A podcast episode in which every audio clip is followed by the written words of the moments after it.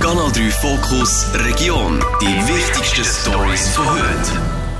An der Berner Fachhochschule zu Biel können geflüchtete Ukrainerinnen und Ukrainer lernen, wie sie ihr Land nach dem Krieg wieder aufbauen können.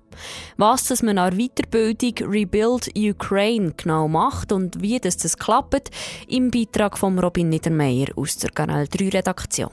Die Idee, die Weiterbildung anzubieten, hat Thomas Rohner. Er ist Professor an der BFH Biel und Studiengangleiter vom CAS Rebuild Ukraine.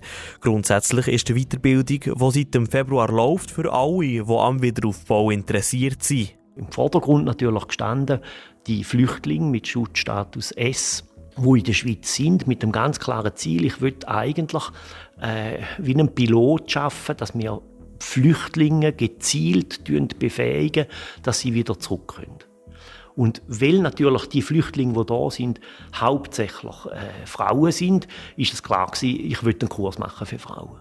Trotzdem hat es einzelne Männer dabei. Unter anderem Themen wie Gebäude, Infrastruktur und digitale Technik stehen in Weiterbildung im Mittelpunkt, so der Thomas Rohner weiter. Der Wiederaufbau wird man möglichst breit anschauen ich nehme jetzt Beispiel Kindergarten. Wir müssen kind, weil kind, Kinder sind ja natürlich Zukunft, oder? Auch in der Ukraine. Äh, wir wollen einen neuen Kindergarten bauen, also kümmern sich die Leute, die Studierenden um das Gebäude, aber auch, wie kommen die Kinder dort her? Haben die dort medizinische Versorgung? Können die dort schlafen? Können die dort einkaufen? Und so weiter. Also in der Gesamtheit wollen wir eigentlich den Wiederaufbau anschauen. Für viele Ukrainerinnen und Ukrainer, die mitmachen, hat man verschiedenste Materialien müssen organisieren, wie zum Beispiel Laptops oder Zugtickets. Die Berner Fachhochschule hat darum Leute gesucht, die den Teilnehmerinnen und Teilnehmern den Kurs zahlen. Durchschnittlich in der Schweiz kostet so ein CAS, so ein Certificate of Advanced Studies, kostet etwa 6'500 Franken. Und, und die Patenschaft habe ich angesetzt auf 8'000 Franken. Also das heisst, wir haben 1'500 Franken für zum Beispiel Kita, für Tageskarten, für weiß ich nicht was zur Verfügung. Einfach alle Nebenkosten. Die Kurse sind nicht nur in Bio, sondern in der ganzen Schweiz verteilt. Im Kanton Bern wird man in Zukunft mit QR-Codes mehr Leute an die Urne bringen. Die Nidauer Stadtpräsidentin und FDP-Grossrätin Sandra Hess hat die Forderung mit einem Postulat ins Berner Parlament gebracht. Gestern hat der Grossrat den Vorstoß überwiesen.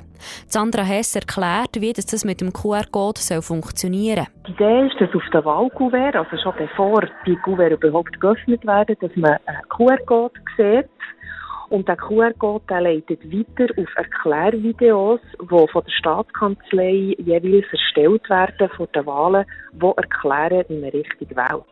Man möchte den Leuten das Wahlsystem so einfach wie möglich näher bringen. So können wir die Leute motivieren, zu wählen. Die Wahlbeteiligung im Kanton Bern sei darum schon lange sehr tief, so Sandra Hess weiter. Wenn das der QR-Code auf dem Wahlkuvert ist, kann man noch nicht sagen, das Ziel ist schon bei den nächsten Wahlen. Es ist der zweite grosse Erfolg für den EHC Meinisberg innerhalb von einem Jahr. Der Eishockey zweite Ligist gewinnt gestern am Abend das dritte Playoff-Spiel gegen Zunske Sissach und wird Zentralschweizer Meister. Letzte Saison sind die Meinisberger schon Schweizer Meister geworden.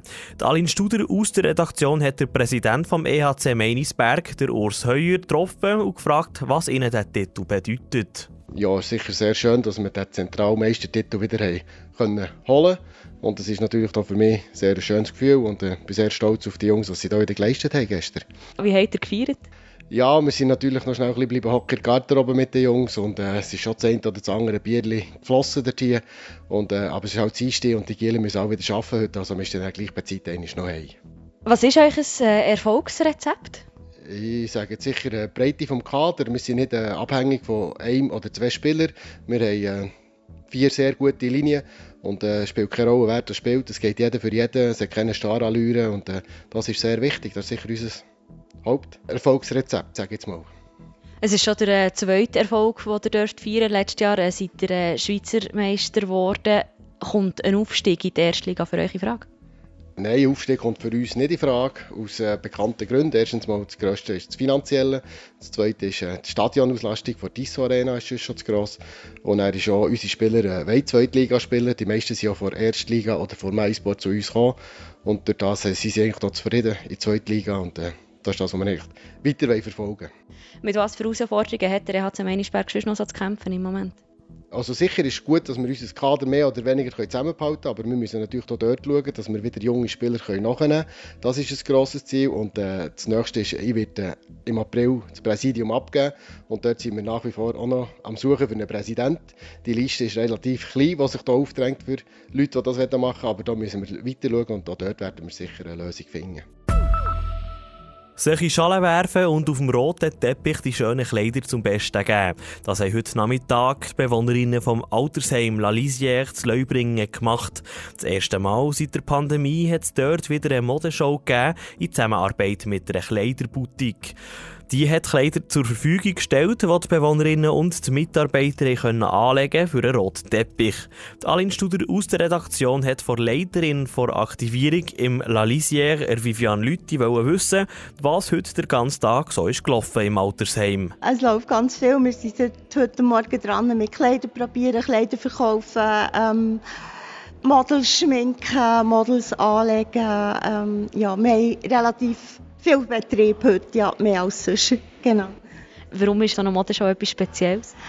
Es ist halt einfach auch schon, es ist mal etwas ganz anderes.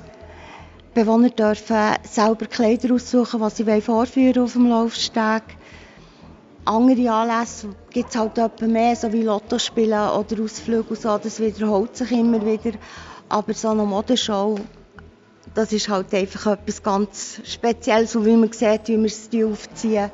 Ich glaube, das ist schon das, was, was zieht. Was gibt es also für Herausforderungen bei so einem Anlass, beim Organisieren? Herausforderung, ähm, Motivation natürlich. Bewohner zu motivieren, dass sie mitmachen. Also, oh, der hat gesagt, ja, ich bin doch schon so alt und ah, nein, ich bin doch kein Model. Und man halt einfach sagt, man ist so, wie man ist und ihr seid wunderschön. Und äh, ja, einfach Motivation geben. Zwingen nicht, aber Motivation geben. Äh, das ist so die Herausforderung und halt einfach auch die Logistik selber. dass, dass schlussendlich alles stimmt und battet, ja. Es war, äh, man sagen, eine anstrengende Zeit jetzt, aber äh, ich glaube, es lohnt sich. Auf jeden Fall. Kanal 3 Fokus Region. Nachhören auf Spotify und Apple Podcasts. Jederzeit kompakt informiert.